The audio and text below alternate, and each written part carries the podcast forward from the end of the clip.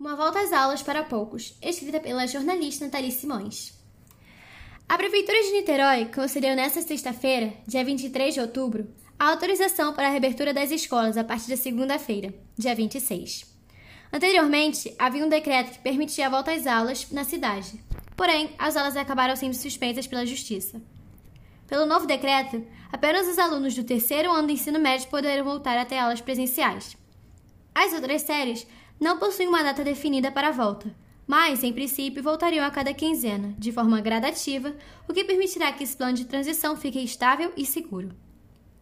As escolas que oficialmente quiserem retomar as aulas terão que assinar um termo de compromisso para que todas as regras e normas de segurança sejam respeitadas. Os protocolos sanitários não foram mudados, serão os mesmos já previstos no decreto anterior. Ou seja, terá que ser mantida uma distância mínima, segura e será necessário a utilização de máscara.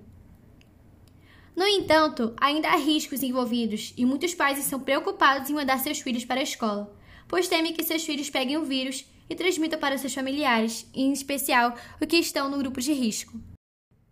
Adicionalmente, é importante destacar que esse retorno acontecerá inicialmente apenas para as escolas particulares, que possuem melhores condições para cumprir com os protocolos sanitários, que, infelizmente, evidenciam ainda mais a desigualdade social na educação do nosso país. Foi-se feita uma entrevista com a aluna do nono ano do ensino particular da Escola Guilherme Sac de Niterói. Agora será reproduzido o áudio dessa entrevista. Se fizermos um comparativo entre o ensino das aulas presenciais e online, obviamente aprendemos mais com os professores na nossa frente ensinando a matéria ao invés de estar no computador onde podemos nos desconcentrar a qualquer momento, especialmente com o celular do lado. Se o terceiro ano do ensino médio realmente voltar, eles irão aprender mais e se prepararão mais para o Enem. Porém, se as escolas públicas não tiverem esse mesmo retorno, muito provavelmente teremos pessoas mais bem preparadas do que outras, que pode acabar afetando muitos alunos no futuro, e talvez possa até fazer com que alguns desistam de estudar por conta do tempo para fazer a próxima prova.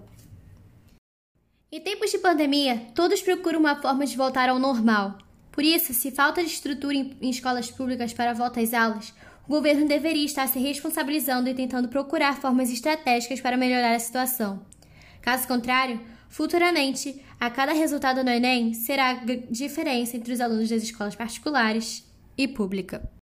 Agora, o jornal fará seus comentários em relação à notícia. Realmente, a situação a qual nos encontramos não é fácil. Nesse período, todo cuidado é pouco. E se com os protocolos de segurança já possuem pais que temem em levar seus filhos para as escolas, imagine as escolas que não possuem tais condições para segui-las. Além disso, vale ressaltar, com os comentários das alunas, pode-se perceber que a nova forma de ensino não chega a ser tão fácil quanto se parece.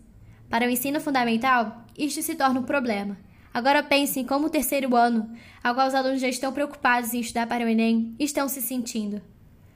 Para que o Brasil atinja a meta de ter um bom ensino que tanto almeja, a situação em que o país se encontra na pandemia mostra que há ainda muitos desafios a serem enfrentados para acabar com essa desigualdade entre as escolas públicas e particulares. Os políticos que estão em seus cargos deveriam se preocupar com isso, ou não?